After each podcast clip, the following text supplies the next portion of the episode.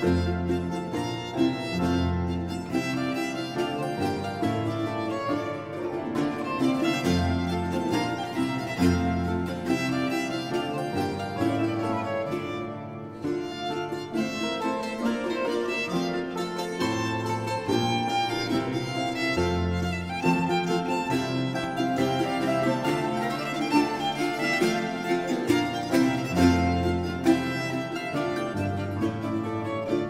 uma aliança implícita entre património e turismo nos passos da história.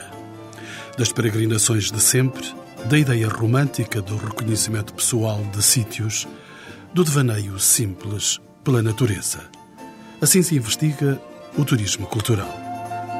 Nestes encontros com o património, sigo os passos de Alberto Marques, diretor-coordenador do Turismo de Portugal, do arquiteto Manuel Lacerda, diretor do Departamento de Inventário, Estudos e Divulgação do IGESPAR, o Instituto de Gestão do Património Arquitetónico e Arqueológico, de João Aníbal Henriques, arqueólogo, historiador e administrador da agência de viagens TAU, Travel Our Way de Cascais.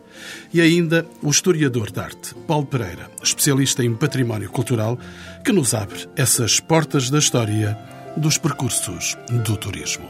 Nós, se quisermos, vamos encontrar a origem dos primeiros grandes movimentos de gente à procura de lugares especiais desde a pré-história. Evidentemente, com as peregrinações, sobretudo com as peregrinações conhecidas na Europa, passa a existir um fluxo organizado de gente dirigida a um lugar para ficar nesse lugar durante algum tempo. Naturalmente, para cumprir desígnios espirituais. Mas são os séculos XVIII e XIX que hão de abrir portas a esse sim, grande Sim, claro, até porque, a começar pela educação da aristocracia, não sei se alguns se recordam, mas eh, costumava no século XVIII e até durante o século XIX chamar-se Rantour as viagens de educação da nobreza e da alta burguesia europeia com inevitáveis visitas ao património europeu de Roma, das grandes cidades, de modo a, naturalmente, se familiarizarem com objetos de cultura, factos de cultura.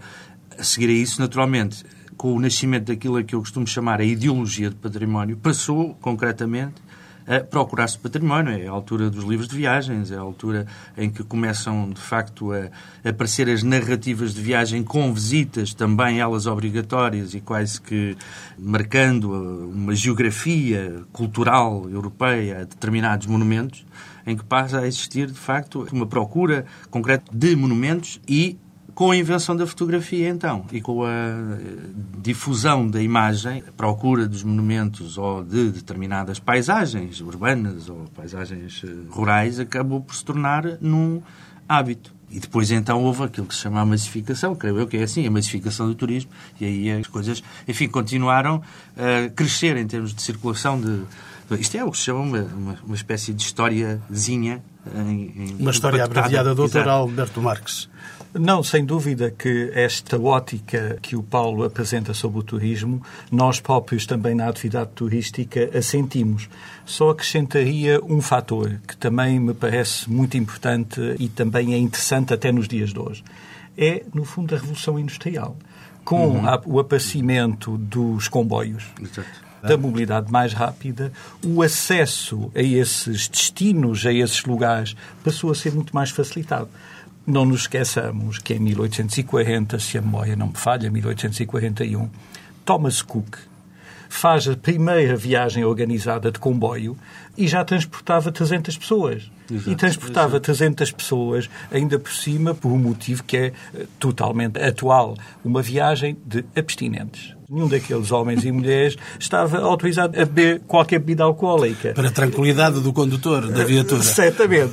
E, e, de facto, a evolução do turismo nessa época tem este grande ensinamento as pessoas viajavam para ver e aprender. Ou seja, o turismo, quando começou nessa época, não era turismo cultural, era turismo porque ao ser cultural, já é turismo. E, consequentemente, temos muito a aprender com esse tipo de viagem que hoje em dia, apesar de tudo, está a recomeçar e está a ganhar um novo ímpeto junto de todos os tipos de turistas e não apenas na chamada aristocracia e na alta burguesia do século XVIII e XIX. Dr. Alberto Marques hum, notava a diferença e a presença da mobilidade no século XIX, mas houve outros destinos nesse tempo que marcaram fortemente o turismo e, e recordo as termas, recordo, um, porventura, um nadinha mais tarde, os casinos.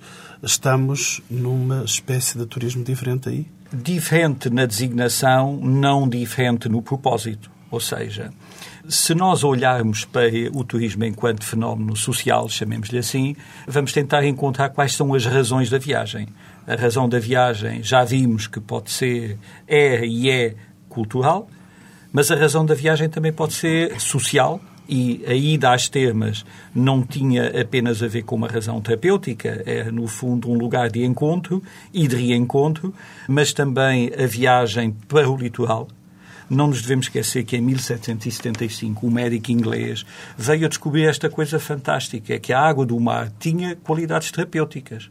Simplesmente para a desgraça desses nossos antepassados. Ele entendia que a água do mar era boa não para se tomar banho, mas para se beber. Ora bem, felizmente que hoje em dia a bebida não está apenas resumida à água das termas, está resumida à água das termas. Não há abstinência do Thomas Cook. Exatamente. Mas, por conseguinte, a viagem às termas é de facto uma viagem fundamental no século XIX, por razões terapêuticas, mas também por razões sociais. Queria só lembrar um outro facto que também é muito curioso e que os nossos colegas da operação turística, os agentes de viagens, conhecem tão bem ou melhor que nós na área mais, enfim, mais institucional do turismo. E que tem a ver com os locais para onde as pessoas se dirigiam. A ida às praias era uma ida que se fazia durante a época baixa, durante o inverno. Ou seja, durante o inverno, a população, enfim, a burguesia, a aristocracia, dirigia-se às rivieras. À Riviera Francesa, à Riviera Italiana. À Riviera Portuguesa. À Riviera Portuguesa.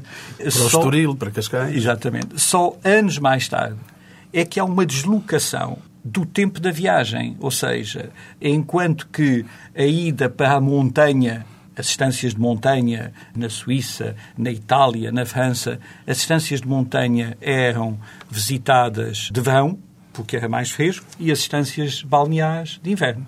E há depois uma inversão de tudo isso. Ou seja, o turismo não é uma atividade estática. Vai ele próprio adaptando-se, como todos os fenómenos sociais, àquilo que são os gostos e as necessidades de todos nós. Dr. Paulo Pereira é historiador de arte. Os movimentam-se para o património, para a arte, para perscrutarem os silêncios e os segredos dessa arte que a história nos Eu diria deixa? que, sobretudo, fazem sobretudo isso. Hoje em dia eu tenho testemunhado que mesmo aquele turismo dito de massas, o turismo de praia, do mundo e da Europa, mas em Portugal nota-se que muitos turistas que habitualmente vêm à procura do sol e das praias, como se costuma dizer, também pretende visitar e conhecer valores culturais da região em questão ou das regiões por onde passam.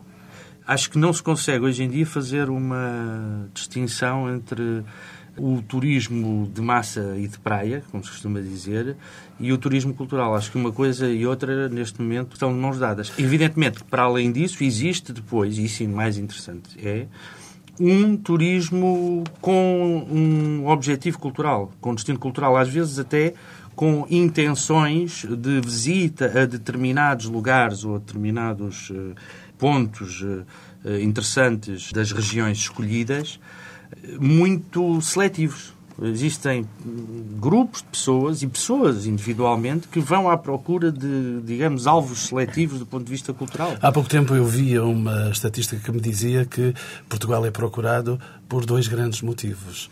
Por causa do Santuário de Fátima e por causa do Promontório de Sagres muitos dos turistas que vêm, sobretudo do norte da Europa, vêm até Sagres para verem o mítico lugar do promontório de Sagres. De algum modo é, é o que se passa. Com Fátima temos um, em Fátima temos um polo de turismo religioso que acaba por também congregar a atenção de quem visita Fátima pelo circuito, digamos assim, que se pode instituir pelo património mundial, os monumentos património mundial que se encontram nessa área de influência e que são o Convento de Cristo, o Mosteiro da Batalha, o Mosteiro da Alcobaça.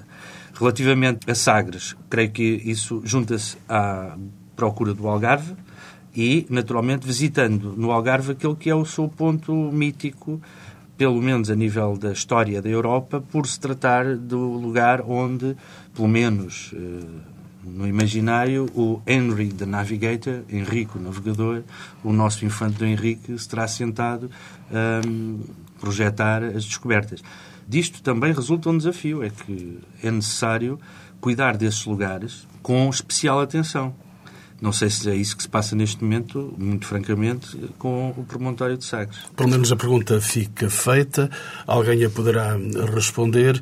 A massificação do turismo deu-se de modo especial em meados do século XX. Arquiteto Manuel Lacerda, temos os anos 60 a mudar também outra vez o eixo do mundo? Ia colocar a questão um bocadinho de outra maneira. Quero ia passar já dos anos 60 para a atualidade.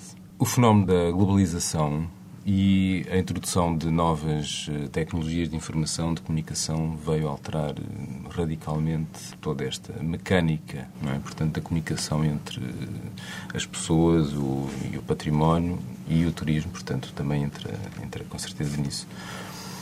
Eu estou a passar já para esta a fase atual porque também nos pode ajudar a perceber um pouco, portanto, a, o processo relativamente, portanto, de adaptação um bocadinho mais lenta, portanto, que se passou nos anos 60 eh, e 70, não é? Eu penso, portanto, que nessa altura, mas eh, salvo melhor opinião, que começou a haver uma repartição, portanto, de interesses, portanto, nos objetivos da visita, não é? E as próprias atuações eh, dos Estados, portanto, e de quem tratava do património também teve uma visão sobre essa matéria. Portanto, podemos ter o exemplo da preparação, por exemplo, das pousadas, por exemplo, em Portugal uhum, e em Espanha, uhum. que se preparavam já, portanto, para um novo tipo de turista, não é? E que começaram a colocar, do ponto de vista patrimonial, também, portanto, novas, novas questões, não é? Portanto, como é que nós poderíamos olhar para o património, no fundo, como algo que polarizasse interesses, não é? Portanto, e que trouxesse turistas e que os levasse também para um determinado tipo de imaginário, não é? Portanto, que interessava também nessa altura. Há intencionalmente uma procura de um produto cultural, de um turismo cultural. É isso que se verifica depois dos anos 60? E as, eh, as pousadas. Antes, os, os, casinos vieram movimentar também alguns lugares de procura. Foi justamente isso? Eu gostava de fazer uma abordagem um pouco lateral, começando da seguinte forma. Em primeiro lugar, nós temos hoje em dia, hoje em dia na Europa, qualquer coisa como 80 milhões de viagens que se realizam com motivos culturais. Disse 80 milhões. 80 milhões. Desses 80 milhões, os estudos mostram-nos que 44 milhões de viagens são realizadas exclusivamente com uma finalidade cultural. E, por conseguinte, já não estamos a falar de três pessoas, já não estamos a falar de um automóvel de uma família. Estamos a falar, de facto, de um movimento que ganha força crescente relativamente à motivação cultural. Uma segunda questão que, relativamente a este aspecto, eu queria também aqui salientar é que basta eh, pensarmos na nossa experiência cotidiana de todos nós e verificamos que qualquer um de nós tem gostos, tem necessidades, mas que essas necessidades e esses gostos vão se modificando não apenas no seu ciclo de vida, mas também no ciclo anual e até hoje em dia no ciclo semanal. Eu, ao fim de semana, posso gostar de fazer uma viagem meramente de apazimento, vou ver uma paisagem, vou ver uma cidade, mas nas minhas férias eh, do Natal, porventura gosto de fazer uma viagem já não com uma motivação, chamemos-lhe paisagística, mas sim ir visitar uma grande cidade e, portanto, fazer compras para a família, fazer compras de Natal, mas também no verão, porventura, já não é a motivação cultural que vai predominar em primeiro lugar, mas sim o contacto com a natureza, o contacto com o ar livre. Ou seja, Estamos hoje em dia, a meu ver, a viver duas realidades. Uma delas é, por um lado, a motivação cultural ser fortíssima na procura da viagem. Em segundo lugar, qualquer turista, que no fundo somos todos nós, não tem apenas uma motivação para viajar, tem várias motivações para viajar. Ora, como é que se liga este aspecto à questão que aqui foi colocada, que tem a ver com a massificação? No fundo, o que é a massificação do turismo? A massificação do turismo não é mais do que uma resposta que os operadores de viagem, que os transportadores, que os hoteleiros, que as cidades, que os detentores do património têm para uma procura crescente por parte dos turistas, dos cidadãos de todos os países, que começam a interiorizar a viagem turística muito mais cedo e de um modo muito mais frequente. Mas isso não será o pior do turismo, Sr. Não sei se é o pior do turismo. E porquê? Porque se calhar vale a pena uh, também pensar-se se o turismo, enquanto conceito, se hoje em dia se mantém com a validade que tinha há 30 anos ou há 40 anos. Eu diria que hoje em dia o turismo não apenas é uma atividade económica. A Unesco, há, enfim, há uns meses, dizia uma frase que me parece muito exemplar.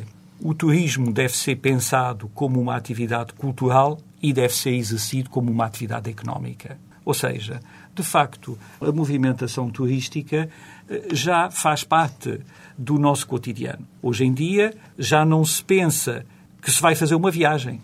Viaja-se já não se pensa que daí a seis meses vamos planificar uma viagem. Apanha-se um transporte low cost e vai-se viajar, ou marca-se uma viagem numa agência de viagens. Numa agência que poderá ser, por exemplo, a Travel Way, o Dr. João Aníbal Henriques é o diretor desta agência. Que motivações é que trazem os seus uh, clientes que chegam à sua empresa de turismo. Os meus clientes vêm para conhecer Portugal. Estão orientados para Portugal? Estão exclusivamente orientados para Portugal. Nós temos uh, o nosso principal canal de vendas é um site da internet, onde estão permanentemente 500 sugestões de visitas a Portugal. Só temos Portugal e só oferecemos Portugal nessa perspectiva cultural de que temos vindo a falar. Portugal na sua totalidade, na insular, sua totalidade, sim, insular Açores, Madeira... Minho, Algarve, Açores e Madeira e, eventualmente, em alguns pontos específicos da nossa atividade eh, o Portugal fora das fronteiras. Portanto, aquele Portugal eh, que é sentido, que é cheirado, que é saboreado, mas que não existe enquanto coisa física. E devo dizer que foi uma surpresa numa primeira fase, a forma como as pessoas estão ávidas uh, dessa ideia e, e, portanto, aquilo de que nós falamos é muito mais da ideia do que da coisa. Em relação ao património, eu queria vir dois passinhos atrás para falar da massificação. E a massificação para nós, eh, enquanto operadores, portanto, enquanto agentes que estamos no terreno e contactamos com o cliente final, é uma massificação da comunicação. Desde os anos 80, como sabemos, com a internet, com os jornais, com todo o desenvolvimento que em termos mundiais uh, aconteceram em termos de informação. Há já duas marcas diferentes, anos 60, anos 80. Desde os anos 60 aos anos 90, penso que houve um crescimento exponencial do acesso que as pessoas têm à informação. E, portanto, isso em termos turísticos e, sobretudo, em termos do turismo cultural, traduz-se em quê? Traduz-se no facto de nós recebermos pessoas em Portugal que compram viagens caras de índole cultural porque efetivamente querem conhecer e querem conhecer coisas que já sabem o que são. E 90% eh, dos clientes que nós recebemos na perspectiva do incoming, portanto, aqueles que vêm especificamente comprando uma viagem nossa para conhecer uma parte de Portugal, vêm já com uma preparação enorme em termos dessa informação e querem, de facto, tocar, sentir, cheirar, experimentar Portugal. E a, a grande questão do turismo cultural, eh, penso que é hoje o grande desafio é conseguir pegar num país que é verdadeiramente extraordinário. E eu queria aproveitar a oportunidade de estar aqui hoje, porque é a essência da minha empresa, para dizer isto em Portugal aos portugueses. Eh, Portugal é um sítio extraordinário, extraordinário, que precisa de ser experimentado, precisa de ser virado do avesso, precisa de ser mostrado com a sensação, com a emoção, com carinho, com ligação. Tem um património imenso? Uh, tem um património imensíssimo e tem, sobretudo, por detrás desse património, porque a esse património qualquer pessoa acede diretamente através dessa informação toda que está disponível em todo lado, mas tem uma série de histórias, tem uma série de vivências, tem uma essência cultural por detrás de cada pedra que eu penso que nós ainda rentabilizamos muito pouco e que é, na minha perspectiva de operador, a principal razão do sucesso, eh, da viabilidade económica da minha empresa e penso que é o grande caminho que Portugal deve seguir para conseguir consolidar estas vertente turística. Arquiteto Manuel Lacerda. Queria aproveitar uh, o que o Dr. João Henrique estava a dizer porque realmente, quando falamos de património, falamos, ou as pessoas pensam no património físico, nas coisas construídas, naquilo que vamos vendo pela paisagem. Mas, de facto, associado a isso, temos, portanto, um mundo de coisas, um mundo de coisas que são coisas que nós, às vezes, não nos apercebemos. São maneiras de viver, maneiras de ver as coisas, são as pessoas. De facto, o património são as pessoas, não é nada. São os patrimónios, não é? São os, os patrimónios todos, exatamente, todos todos intercruzados a vários níveis. E realmente é essa realidade que eu julgo que neste momento, portanto, na ótica do património e do património ser utilizado enquanto recurso para o turismo e que passa, passamos de um recurso quase que eu diria para um produto é um recurso que passa a produto, que tem que ser tratado de várias maneiras, é esse património construído, no fundo, que é aquilo que, e que tem que ser eh, devidamente salvaguardado de todos estes processos, mas que tem que necessariamente estar associado e ser pensado em conjunto, portanto, com toda a realidade das comunidades que vivem esses lugares, que os utilizam, que têm que trabalhar lá, que têm que arranjar empregos eh, nesses sítios, etc. E, portanto, é esse conjunto por inteiro que eu acho que deve que, que nós temos que tratar hoje.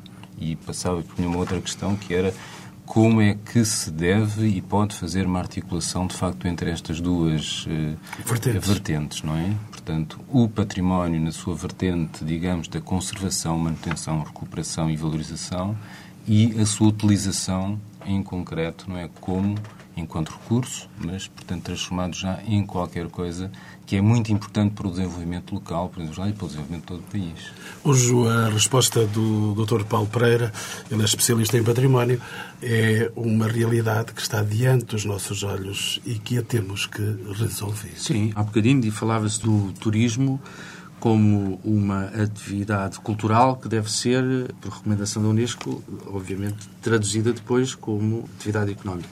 Pegando nessas palavras, diria o turismo é visto essencialmente como uma atividade económica e o património, ou preservação do património, como uma atividade cultural. Invertamos as coisas. O turismo deve ser visto como uma atividade cultural e o património e a conservação do património deve ser visto como uma atividade económica. O que o eh, Manuel Lacerda estava a dizer há pouco do património como recurso dá conta disto. Isto não é um discurso economicista. Pelo contrário, é um discurso realista para percebermos que o investimento e a manutenção do património são eixos fundamentais para o desenvolvimento social. E, portanto, nunca o património, como nunca a cultura, devem ser secundarizados, como sendo uma flor na lapela.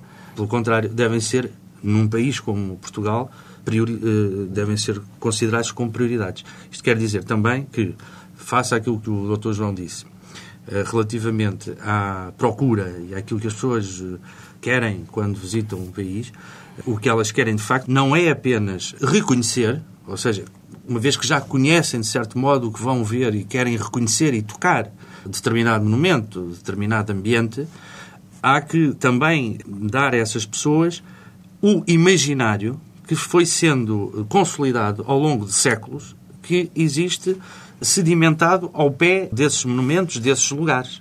Isto tudo acompanhado com um investimento óbvio na eh, qualidade urbana, nos enquadramentos urbanos ou nos enquadramentos paisagísticos dos sítios a visitar, uma vez que isso tem um impacto direto na qualidade de vida das populações locais, que hão de receber ondas de turistas, oxalá que sim, que são bem acolhidos pelas populações e não são encarados como corpos estranhos, como, enfim, entre aspas, invasões que podem ser mais ou menos incómodas, mais ou menos causadoras de erosão. Arquiteto Manuel Lacerda. Em relação a este aspecto, eu queria vincar o seguinte: quer dizer, eu acho que aquela visão particularizada do património determinado local do território, isolado do resto, portanto, de facto, tem que, já foi posta de lado. É uma ideia, portanto, que já não, já não existe. E eu acho que há cada vez maior consciência sobre isso. Se Agora, calhar é preciso é insistir que isso já mudou, porque talvez não tenha mudado ainda em todas as cabeças. Está a mudar.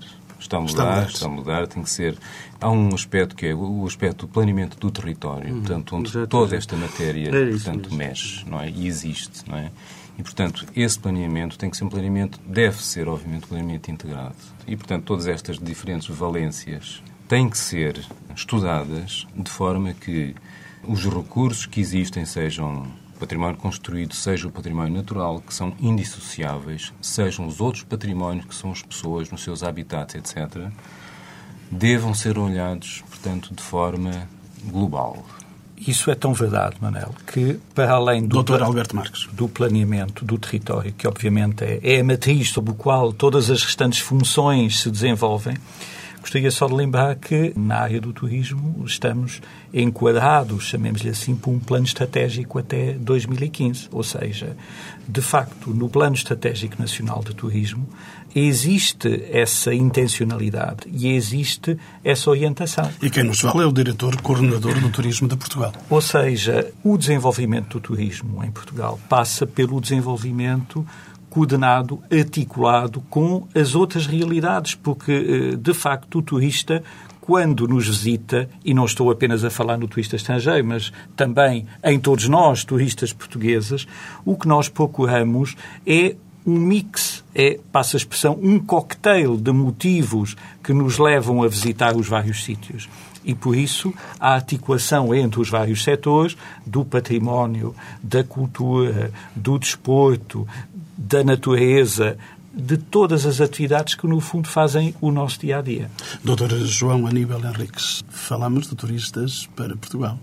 Falamos a partir da sua empresa. Completamente. Mas queria levantar também uma outra questão que penso que é fundamental na sequência do que me disseram anteriormente é que estamos a falar de um país riquíssimo em, em, termos de património, a todos os níveis, construído e não construído, mas estamos a falar também de um país que, em termos do plano estratégico, assume o turismo como uma atividade primordial, transversal a todas as outras atividades e setores de consolidamento daquilo que são as essências do próprio país, da nossa capacidade de sobreviver e de nos podermos eh, assumir como parceiro ativo na Europa. Isso passa pela qualidade de vida dos cidadãos, passa pela preservação do património.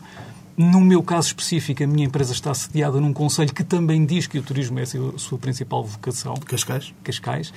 E, no entanto, depois de dois anos de profusa atividade dentro da TAU, aquilo que eu acabo por concluir é que essa vocação nacional e local no meu caso específico, acaba por não ter muito poucas consequências práticas ao nível do dia a dia, do cotidiano, da gestão do próprio país. Já não digo da gestão do património, da gestão do próprio país, no qual, de facto, a conservação do património é fundamental, mas não é um floreado, não é qualquer coisa para tornar mais bonito. É essencial para que o país consiga desenvolver as suas principais riquezas e para que com elas esta atividade primordial, que é a vocação turística, se possa consolidar. Doutor Marcas, deixe-me ainda colocar-lhe uma questão, ainda nesta referência de turismo e património. Haverá uh, valores em conflito entre o turismo e o património, doutor? Posso responder que sim, posso responder que não.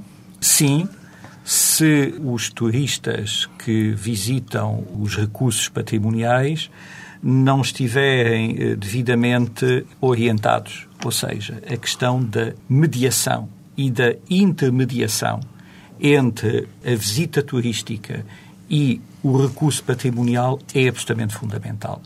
Ou seja, se não houver informação, se não houver comunicação, se, como dizia uh, João Henriques, se não houver a história que alguém conta para explicar a riqueza e a, identidade que está naquele lugar, provavelmente o turista passará por esse sítio, como todos nós passamos por um sítio que não conhecemos. Teremos que ter operadores profissionais de turismo, é isso? Temos que ter operadores profissionais e patrimoniais especializados. E já estamos a ter. Não é qualquer miragem que vá acontecer daqui a 50 anos há um esforço muito grande de todos, de todas, não apenas as entidades, mas os próprios operadores económicos e culturais, para que isso aconteça. Sobretudo, repito, porque hoje em dia a atividade turística já é mais entendida como uma ocupação de lazer do que propriamente aquela viagem extraordinária e única que se fazia uma vez por ano. Não. Hoje em dia o turismo é entendido por todos nós como parte do nosso lazer. Doutor, mas como diretor, coordenador do Turismo de Portugal, e quando eu saio em turismo, tantas vezes me zango comigo e com as circunstâncias porque hum, os sítios não estão cuidados, não está lá gente para me dizer o que se passa por lá. Há um certo abandono, às vezes, de grandes lugares de turismo, Sr. Doutor. Eu estava tentado em passar a resposta para uh, o Manuel Lacerda, Manuel Lacerda mas do antes, Departamento antes, de Gaspar. Antes de o fazer, gostava só de chamar a atenção também Mas agora para o gostaria seguinte. de, de ouvir a sua opinião. Eu gostava de chamar a atenção para o seguinte. O turismo, a atividade turística, e eu participo nesta experiência institucional que é o do Turismo de Portugal. Eh, O instituto que congrega as valências turísticas neste país está a desenvolver um esforço enorme de articulação e de trabalho em conjunto, nomeadamente com o património.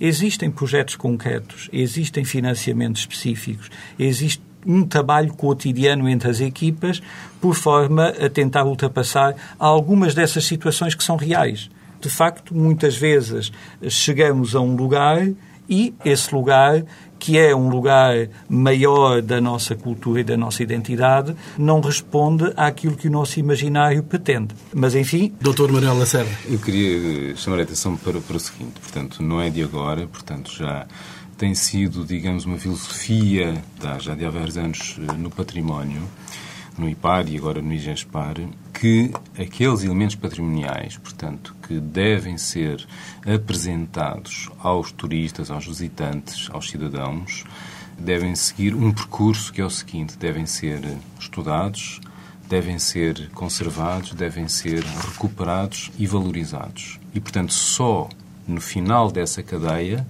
completa, portanto, e reunidas as condições para divulgar esses sítios, portanto, é que eles deverão ir para ter, de facto, uma experiência uma experiência boa, não é? Uma experiência que os marque, do ponto de vista da- do- sensível, não é?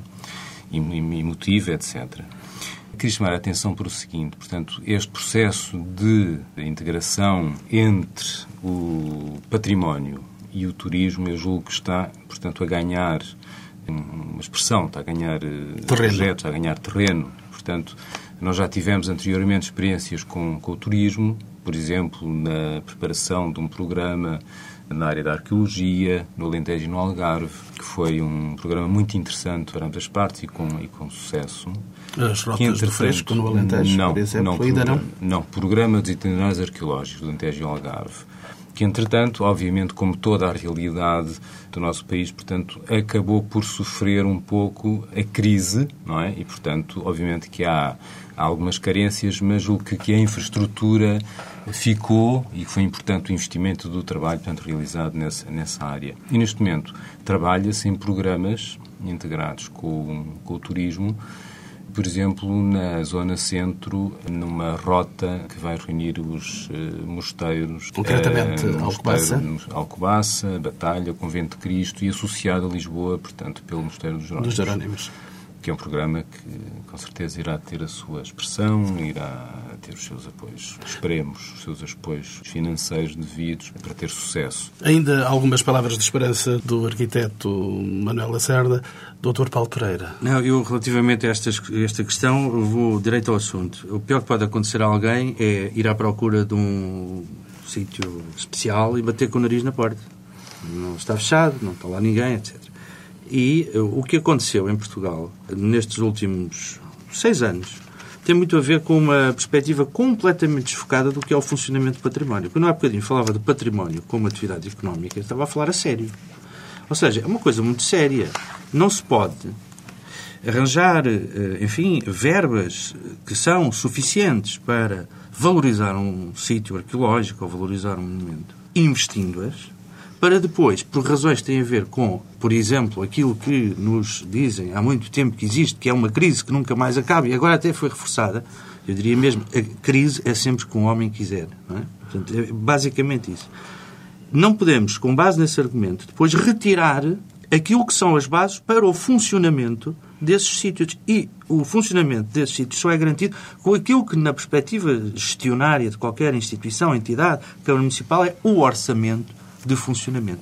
Neste momento, há um desfoque, claro, entre aquilo que é as hipóteses e oportunidades de investimento que existem, existiram, existem e existirão, e depois aquilo que é um outro tipo de investimento, na realidade tem apenas a ver com o funcionamento regular das coisas, com a oferta de emprego às pessoas, com a permanência de gente interessada no lugar e trabalhando no lugar em regime de continuidade, de modo a que passa a sentir até pertença ao lugar.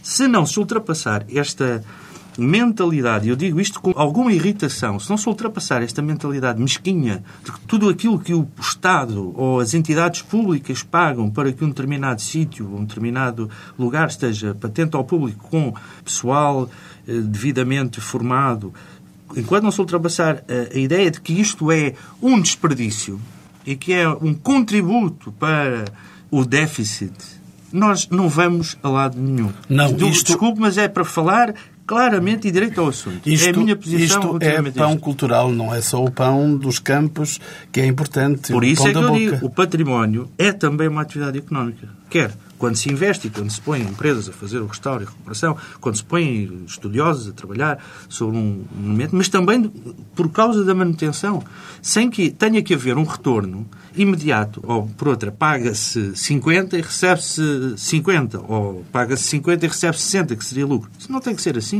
Paga-se 50, recebe-se zero ali, mas vai-se receber 200 ou 300 por outras atividades, como por exemplo a tal, que redistribui depois numa determinada zona os turistas que vão visitar outros sítios, vão consumir. É aquilo que há bocadinho o Dr. Alberto Marques estava a dizer, que é efetivamente a integração de uma série de interesses por parte dos turistas que fazem com que toda a atividade turística seja uma atividade económica também com tratamento cultural.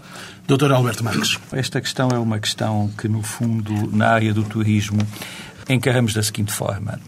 O turismo em Portugal está enquadrado no Ministério da Economia, portanto, é tratado como uma atividade económica e, consequentemente, dispomos de mecanismos, de instrumentos de apoio para que as empresas possam tirar partido do riquíssimo património que existe. Ou seja, o turismo o que propicia? Propicia condições financeiras especiais, eu diria mesmo que, em alguns casos, com pontuações eh, prioritárias para os projetos económicos que pretendam aproveitar turisticamente o património. Esta é, é, de facto uma grande oportunidade que os empresários. Por outro lado, também, qual é a grande força que o turismo pode trazer aos nossos sítios, aos nossos lugares? É que através da visita turística está, enfim, mais uma vez, numa perspectiva económica, que não é, como diz o Paulo e bem, economicista, através do turismo, estamos a criar um mercado de procura. Ou seja, quando os turistas nacionais e estrangeiros se deslocam a um determinado local, o que é que está a acontecer?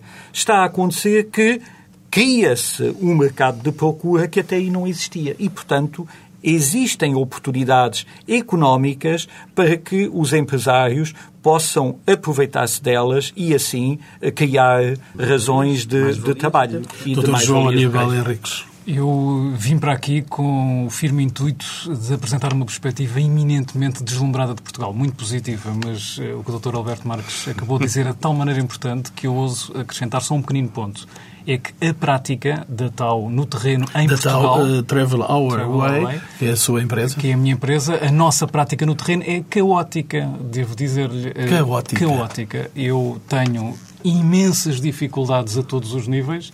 O património não depende de um só organismo, não há uma visão global em termos da gestão e da preservação do património português. Há património que pertence e que está sob tutela do Estado, há outro que está sob da Junta de Freguesia, da Câmara Municipal, dos particulares, e nós passamos mais de 50% do nosso tempo a sensibilizar o porteiro, a senhora da Câmara, a telefonista, para podermos, eh, muitas vezes, eh, ter acesso a determinados pormenores eh, do património que são de todos nós. Também tenho pela positiva, e para terminar isto de uma maneira muito positiva, a boa experiência do outro lado, do, do Turismo Portugal, do antigo IPAR, de gente muito motivada e interessada, agora. do IGESPAR agora, de gente muito interessada e muito motivada que sabe que é, de facto, muito importante fazermos isto. Mas, depois, na prática, no, digamos, na base da hierarquia, é na prática, completamente caótico produzir uh, mais-valia e riqueza em Portugal através do turismo cultural. Arquiteto Manuel Lacerda é o diretor do Departamento de Inventário, Estudos e Divulgação do IGESPAR. Vamos fechar a nossa conversa em tons negativos, em tons eh, depreciativos. O turismo de Portugal e o património estão vivos? Estão completamente vivos. Queria chamar disso, chamar a atenção para o seguinte. Eu julgo que neste momento qualquer atividade para ter sucesso tem que ser uma atividade muito articulada e hoje fala-se muito de redes, de redes, de redes, portanto, que se interceptam, portanto, de, de, redes de diferentes realidades e valores e recursos. E eu penso cada vez mais, e o que eu defendo neste momento é que existe, de facto, um déficit de cruzamento de coisas muito boas que existem, de facto, recursos muito bons, pessoas muito boas a trabalhar, mas que estão desencontrados relativamente. E, portanto, eu acho que é um trabalho a fazer, um trabalho muito importante, que é cruzar informação, é cruzar iniciativas, cruzar atividades das mais diferentes entidades que são, digamos, os atores disto tudo. Eu estou a falar dos municípios, estou a falar do Turismo Portugal, estou a falar do IGESPAR, estou a falar das novas direções regionais de cultura, estou a falar, portanto, de um mundo de uh, entidades e pessoas uh, que estão metidas, portanto, todas neste, neste processo complexo. Eu queria, só chamar, eu queria também só chamar a atenção para o seguinte: de facto, não estamos a falar de património e de turismo, estamos a falar de vida. E, hum, consequentemente, os problemas e as oportunidades que se nos deparam são aquelas que também temos no cotidiano. E eu chamava a atenção especialmente para o seguinte: as crianças, os jovens, as escolas, enquanto nas escolas durante uns anos houve, e os nossos filhos e os nossos netos são prova disso, uma preocupação muito forte com o ambiente, hoje já não há nenhuma criança que deita um papel para o chão. Também será necessário que se intensifique a explicação do valor que o património tem para todos nós. Mas isso não pode começar pelas pessoas da nossa geração. Tem que começar, em primeiro lugar, pelas gerações mais jovens. E agora nós temos que terminar. A última palavra, Dr. Paulo Pereira. É, só para dizer o seguinte, são, estamos aqui quatro, cinco a conversar eh, e todos nós temos opiniões semelhantes. Desejamos eh, fazer o melhor e somos oriundos de áreas de trabalho diferentes. E eu o que eu queria dizer era precisamente algo que, para acabar com uma nota positiva. É que o que nós hoje nos queixamos que ainda não temos não tem nada a ver com aquilo que encontrávamos em Portugal há 10 ou há 20 anos atrás. Portugal, nesse domínio, está muitíssimo melhor, não tenhamos dúvidas. E há de estar melhor no futuro. É precisamente para que esteja melhor que, de vez em quando, estas coisas que cinco pessoas aqui reunidas levantam como problemas, é para que esteja melhor, para que se resolvam os problemas, que estes problemas aparecem no debate. Portanto, acho que está tudo muito melhor hoje do que estava há 10 anos atrás.